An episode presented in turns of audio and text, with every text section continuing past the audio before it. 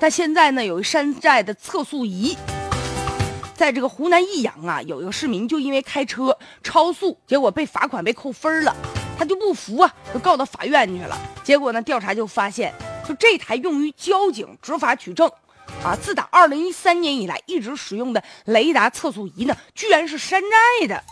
当地呢，就这个厂家，人家根本就没有生产销售过。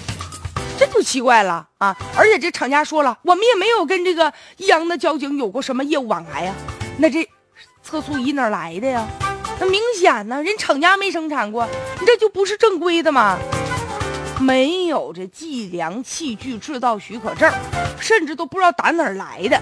那当地交警部门还用它作为依据呢。你还罚别人，能让这些人心服口服吗？但是呢，人家交警啊，给自己找理由，说是啊，这不怨我们呀，山寨也好，散布也好，与我们有什么关系啊？但是话说来了，你这测量出来的数据啊，你就没有权威性了。你想啊，既然这样的测速仪测量出来的数据啊，它不准，那就不能作为啊这个处罚的依据了。这也充满了随意性啊！关键现在我们很好奇的就是特别有意思，就是人家车主啊就怀疑了，说你看你这山寨的，这不是不准吗？啊，但是呢不准的挺有方向啊，挺逗啊！就是明明把那些没有超速的车能测出我超速的，你怎么不把超速的车都测量出不超速呢？而且再说这警方用了三年了，罚了多少钱呢？处罚了多少人了？当年呢罚的那些钱钱款到哪儿去了？这里有没有一些不合理的给人测错的？这钱怎么办呢？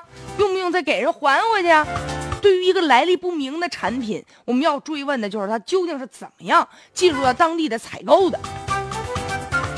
要不是人家现在就这被罚这车主啊较真儿，恐怕这设备还得继续存下去。那这个负责政府采购这部门啊，你就说我负责采购测量的交警部门说，我只负责进行这个测速，检测部门说了啊，我只对这个产品进行检测，那这不是通通的在推卸责任吗？也希望当地纪检部门呢介入调查，看一看究竟是谁当初把它买回来的。